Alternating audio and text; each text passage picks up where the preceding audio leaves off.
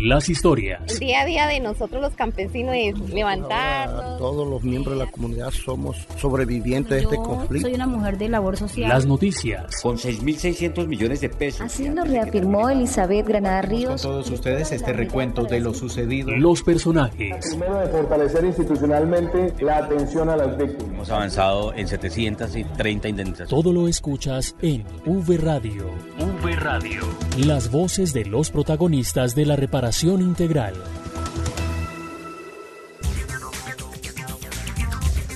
Hola, bienvenidos a V Radio, el programa de la Unidad para la Atención y Reparación Integral a las Víctimas. Los saludamos eh, desde Bogotá, Colombia. Soy Santiago Santa Coloma y nos acompaña como siempre Marta Esteves. Hola Marta. Hola Santiago, ¿qué tal? ¿Cómo va su cuarentena? Bien, bien Marta, muchas gracias. Cuidándonos eh, en casa con, con la familia, cumpliendo con todas las normas de bioseguridad con mucha responsabilidad. ¿Y usted Marta, cómo está?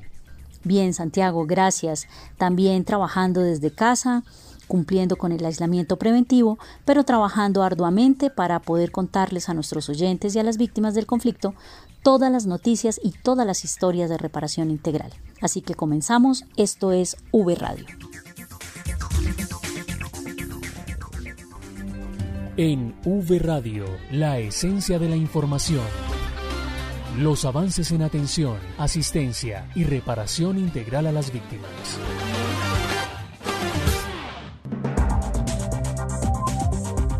Comenzamos nuestro programa contándoles que el director de la Unidad para las Víctimas, Ramón Rodríguez, hizo importantes anuncios que beneficiarán a esta población. Uno de ellos se trata de cómo será el proceso de pago de las indemnizaciones a través de la Ruta General. Diego Monroy nos trae esta noticia. Adelante, Diego. Marta, Santiago y oyentes de V Radio, un cordial saludo para todos ustedes. Les cuento que en la actualidad la Unidad para las Víctimas viene indemnizando a los sobrevivientes del conflicto teniendo en cuenta la resolución 1049 de 2019 o ruta prioritaria para víctimas con urgencia manifiesta o extrema vulnerabilidad por enfermedad, discapacidad y edad. Al respecto se refirió el director de la Unidad para las Víctimas, Ramón Rodríguez Andrade, quien ha anunciado en los últimos días que se iniciará el pago a través de la ruta general. Las víctimas nos han solicitado avanzar en esta ruta general. Ya hicimos la tarea muy puntual a tres grupos poblacionales específicos, mayores de 74 años, enfermedades terminales, todos los temas de discapacidad, pero necesitamos avanzar en la ruta general. El director de la Unidad para las Víctimas dijo que previa verificación del cumplimiento de los requisitos, alrededor de 9.340 víctimas recibirán el pago de la indemnización durante el segundo semestre de este año. Dejar una parte del presupuesto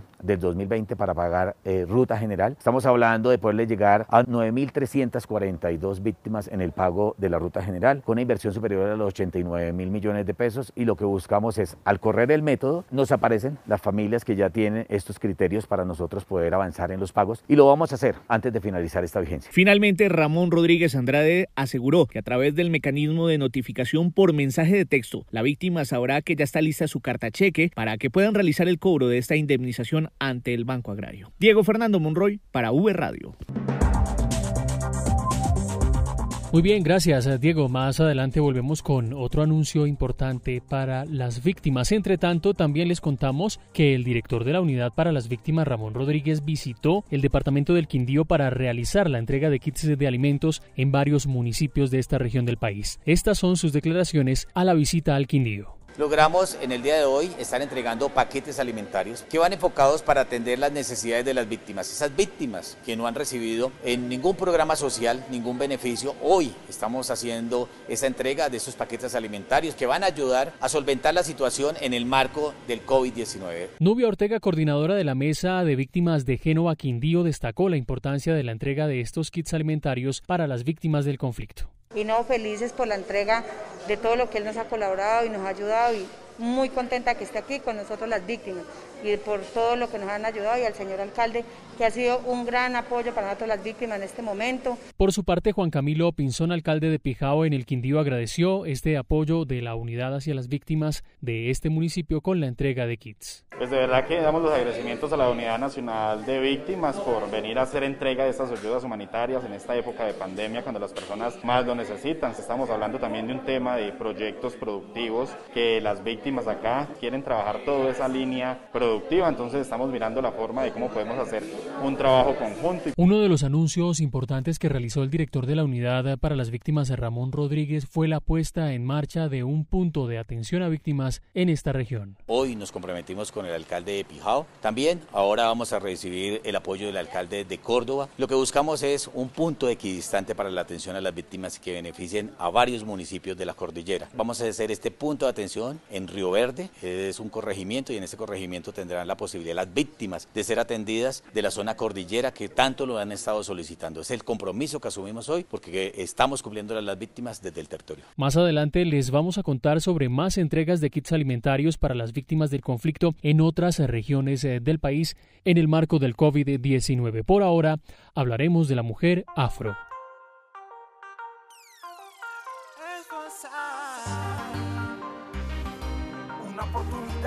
Oportunidad, un cambio de la vida. Somos seres humanos y nos equivocamos, merecemos equidad. Unidos somos más. Quiero volar, quiero soñar, quiero yo cantar. Sueño con un mundo que no tenga maldad. Sueño con un mundo que no tenga maldad. DJ Julian el Black. Yeah, yeah, yeah. Siento que todo ha cambiado El 25 de julio se conmemora el Día Internacional de la Mujer Afro-Latinoamericana, Afrocaribeña y de la Diáspora, un día para reivindicar la lucha por la igualdad y la inclusión de las mujeres afrodescendientes de América Latina y el Caribe. Por eso hoy queremos hablar del tema y hacer un homenaje a las mujeres afro víctimas del conflicto. Pues hoy tenemos con nosotros, eh, Marta, una mujer afro que hace una labor maravillosa con su escuela de jóvenes en Suacha, EFOSA, Escuela de Formación Forjando Sueños Artísticos. Esta canción que estamos escuchando de fondo es composición de estos jóvenes talentosos que forman parte de esta escuela y se titula Una oportunidad y fue la canción oficial para conmemorar el 9 de abril, Día Nacional de la Memoria y Solidaridad con las Víctimas en el año 2019. Nuestra invitada es Yarlín Mosquera, directora de EFOSA, con quien vamos a hablar de lo que es ser mujer afro en este país. Yarlín, bienvenida. Hola Santiago, ¿cómo estás? Eh, saludos a ti y a cada una de las personas eh, que te acompañan. Saludos a cada uno de los oyentes que hoy nos escuchan. Eh, bueno, quiero contarles que para mí ser afro eh, tiene un gran significado, ¿sí? Significa identidad, significa resistencia, superación, dignidad, derecho, ¿sí? igualdad y libertad, ¿sí? Eh, cada una de esas palabras tiene gran significado en mi vida, ¿sí? Porque sabemos que como mujeres afro y personalmente, para mí, eh, mi identidad es lo que me, me, sostiene, mi identidad es la que me hace superarme en cada una de las adversidades que vivo, en cada una de las luchas que tengo como lideresa, como mamá y y como mujer, ¿sí? Entonces, para mí, eh, ser afro tiene cada uno de esos significados y cada uno de esos significados tiene una gran importancia. Entonces, pues quería compartir eh, como un poco con ustedes ello. Yarlin, ¿cuáles son los retos que las mujeres afro tienen en esta coyuntura del COVID-19? Eh, bueno, Santiago, los retos que tenemos como mujer afro de superar cada día es el prejuicio que de años tras años nos han hecho creer, ¿sí?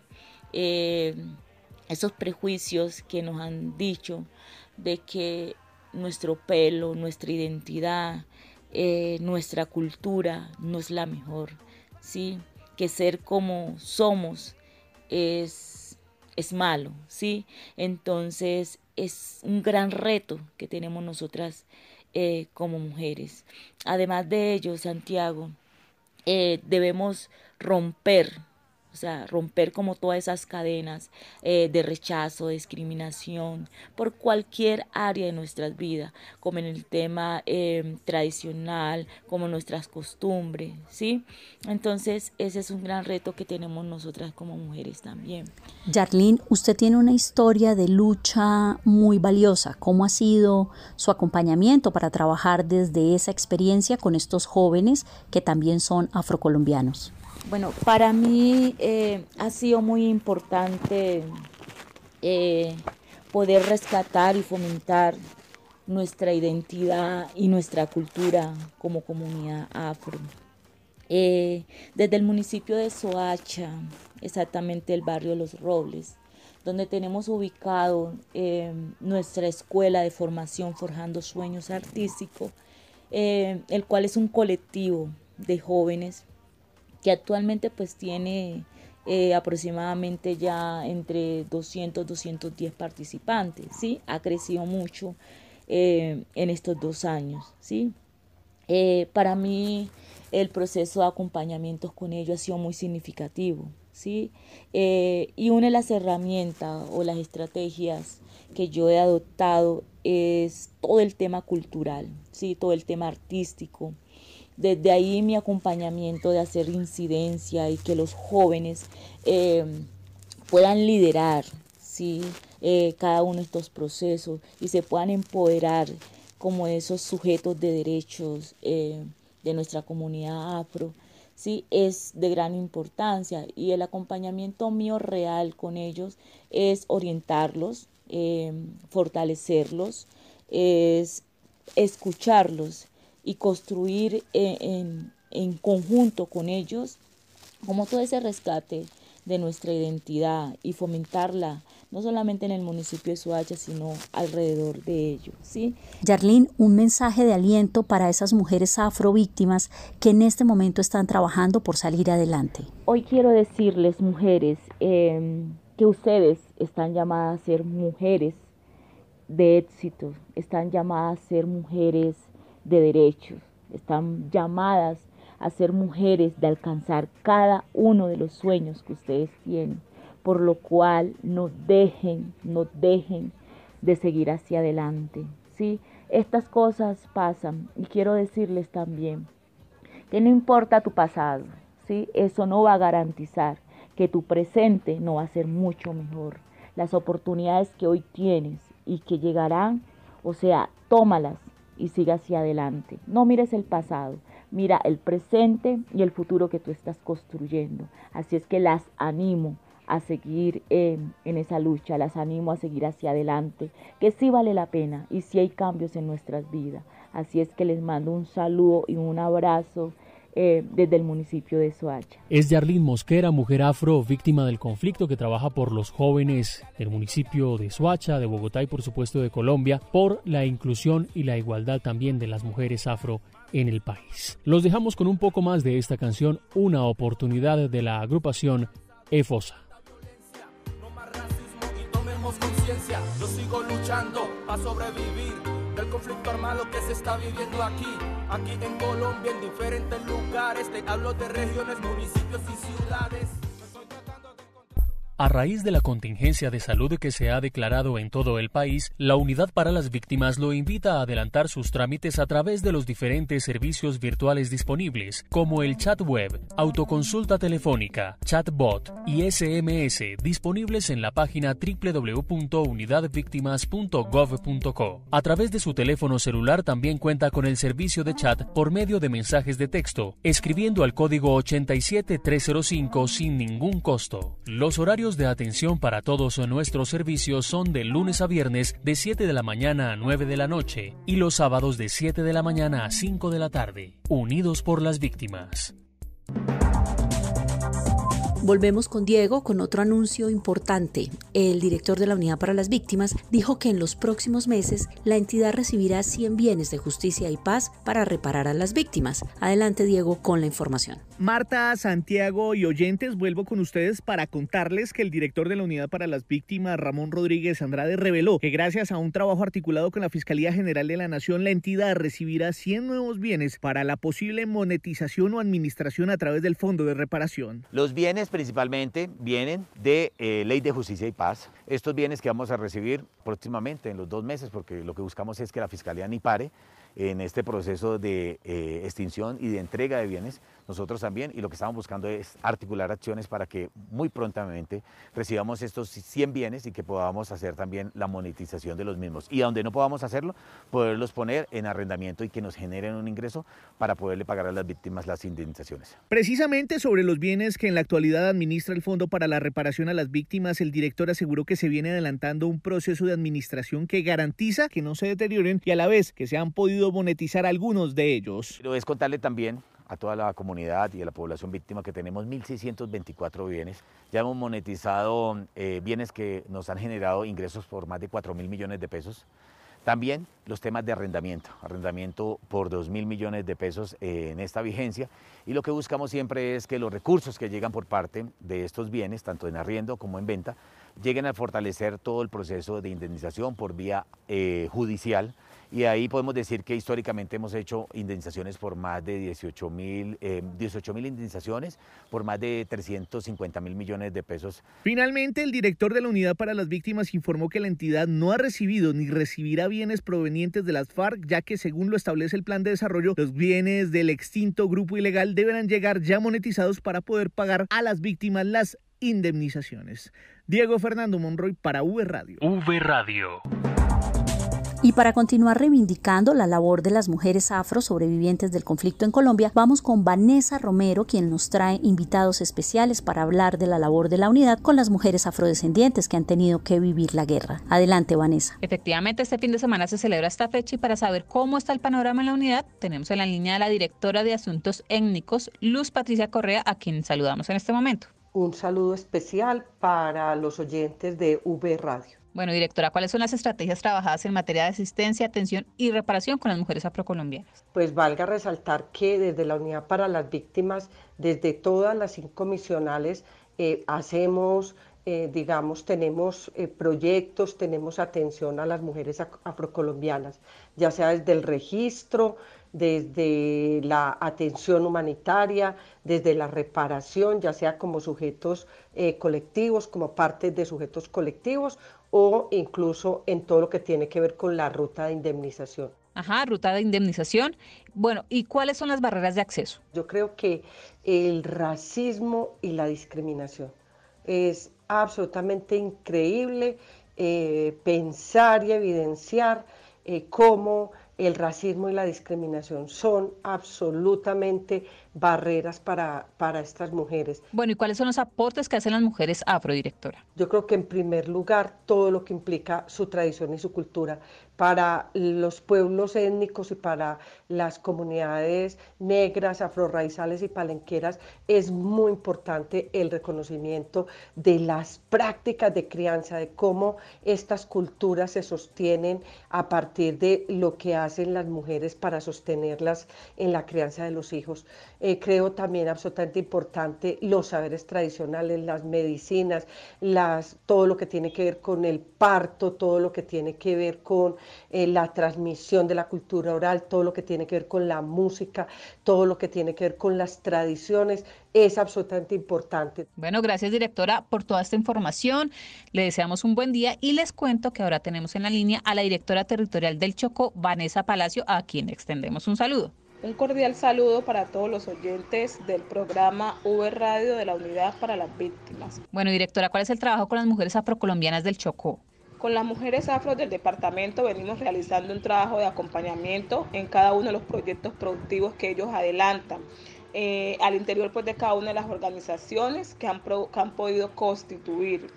La asesoría de la Unidad para las Víctimas y el acompañamiento ha sido fundamental para lograr que avancen en dichos proyectos y que fortalezcan a sus familias, a sus comunidades dentro de la reconstrucción de ese tejido social y de esa reunificación familiar. Agradecemos también a la directora territorial por esa información muy valiosa y les cuento compañeros que ahora vamos a escuchar a Mildred Mosquera. Ella trabaja con las mujeres afro en la vereda San Miguel en el municipio de Buenos Aires, Cauca, en donde han adelantado encuentros psicosociales con un grupo de más de 60 mujeres.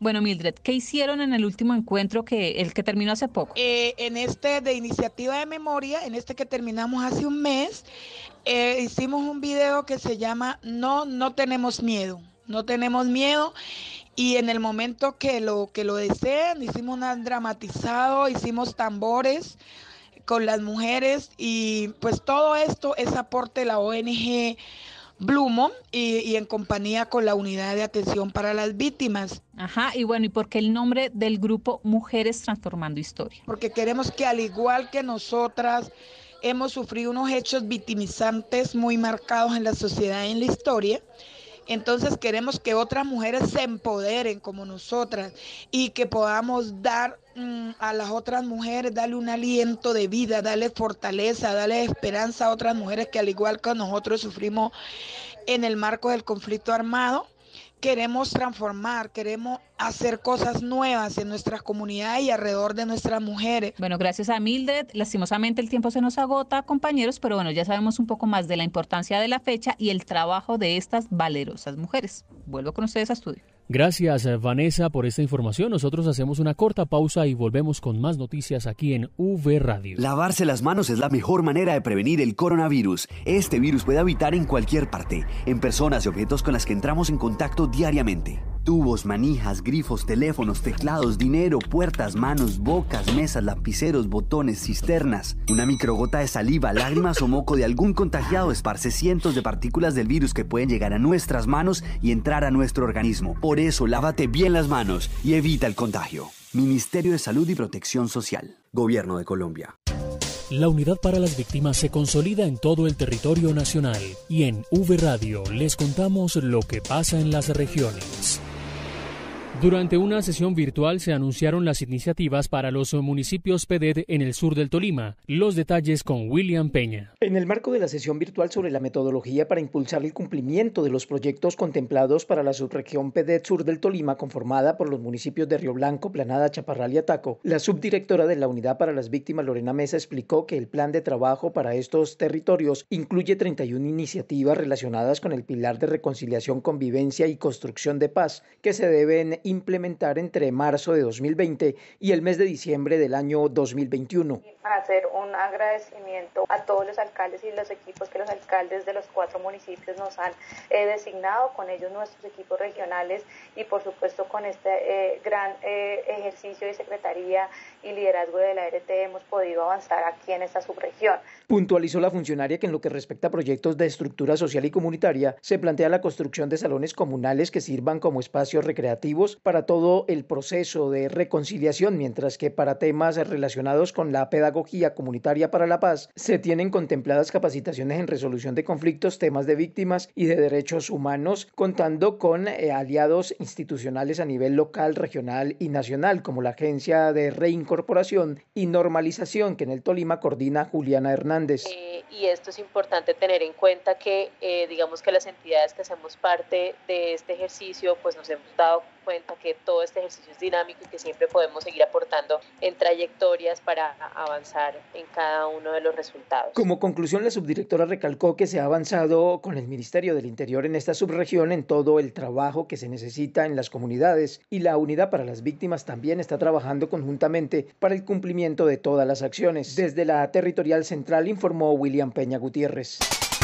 La Unidad para las Víctimas entregó kits alimentarios de atención humanitaria en los departamentos de Caquetá y Huila. Indira Lorduy nos cuenta. Víctimas en condición de vulnerabilidad recibieron paquetes alimentarios en Caquetá y Huila. Las entregas se efectuaron por parte de la unidad con el apoyo de los enlaces municipales y las mesas de víctimas de los dos departamentos. La directora territorial Caquetá Huila, Gina Paula Lombana López, se refirió al respecto. La unidad para las víctimas entregó 1.350 kits alimentarios de atención humanitaria en los departamentos de Caquetá y del Huila a las familias sobrevivientes del conflicto armado que se encuentran enfrentando dificultades con motivo de la pandemia generada por el COVID-19. Los enlaces municipales y las mesas de víctimas de cada departamento efectuaron el envío de la base de datos a la unidad para proceder a realizar el respectivo cotejo de información y hacer efectiva la ayuda a las familias beneficiarias. En el departamento del Huila fueron beneficiados 738 hogares en altas condiciones de vulnerabilidad ubicados en los municipios de Neiva, Garzón,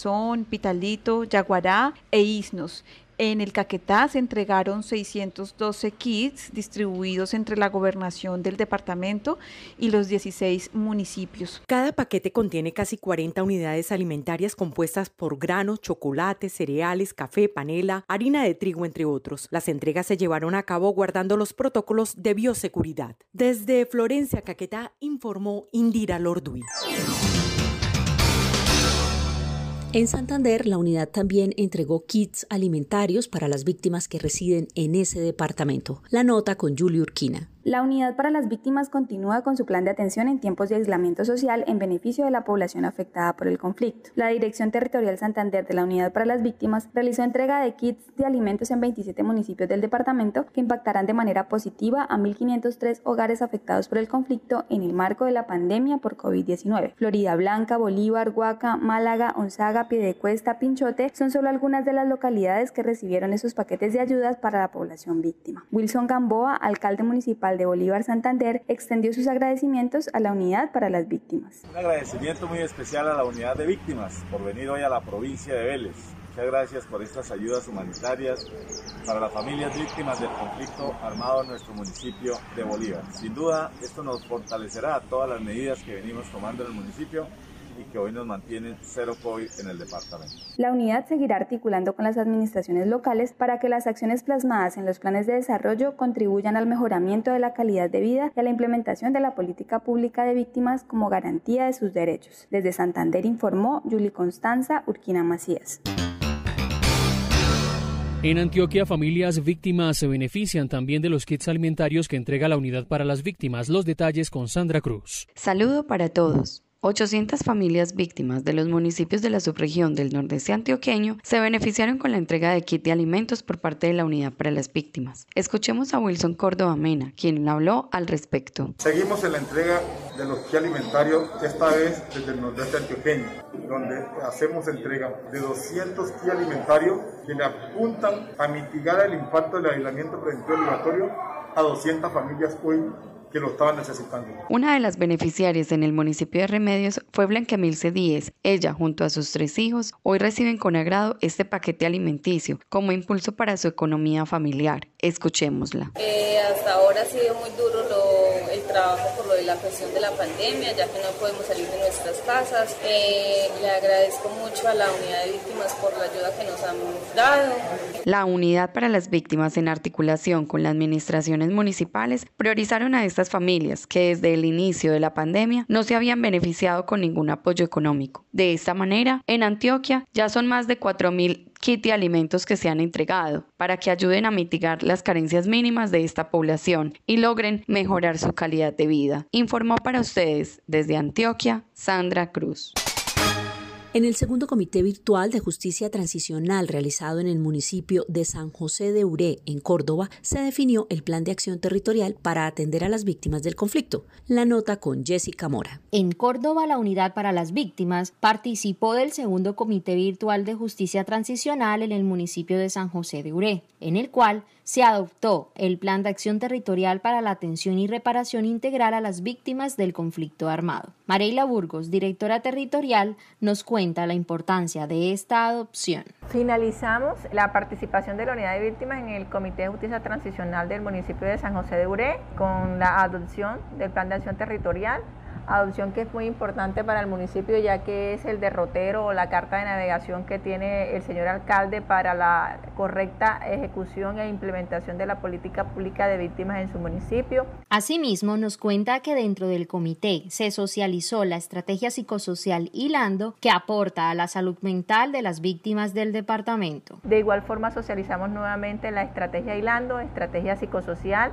que hace parte de las medidas de rehabilitación y garantías de no repetición estrategia que es muy importante para el territorio porque no podemos olvidar la parte psicosocial y la salud mental de nuestras víctimas, sobre todo en estos momentos que estamos atravesando por COVID-19. Eh, desde la unidad facilitaremos un profesional psicosocial para ejecutar la estrategia en el territorio y la alcaldía también ya facilitó un profesional psicosocial. Así que este municipio cuenta con dos profesionales psicosociales para la ejecución de la estrategia hilando en el territorio. Informó Jessica Mora desde la Territorial Córdoba. Así terminamos esta emisión de V Radio. Los esperamos en una nueva emisión con más noticias de la reparación integral. Estuvimos con ustedes, como siempre, Santiago Santa Coloma y Marta Esteves. Feliz día, Santiago. Feliz día, Marta, y a todos nuestros oyentes. Visiten nuestra página web www.unidadvictimas.gov.co y síganos en nuestras redes sociales. En Facebook, Unidad para las Víctimas, en Twitter, arroba Unidad Víctimas y en Instagram, Unidad Víctimas. Allí podrán conocer estas y otras noticias. Hasta la próxima. V Radio, las voces de los protagonistas de la reparación integral.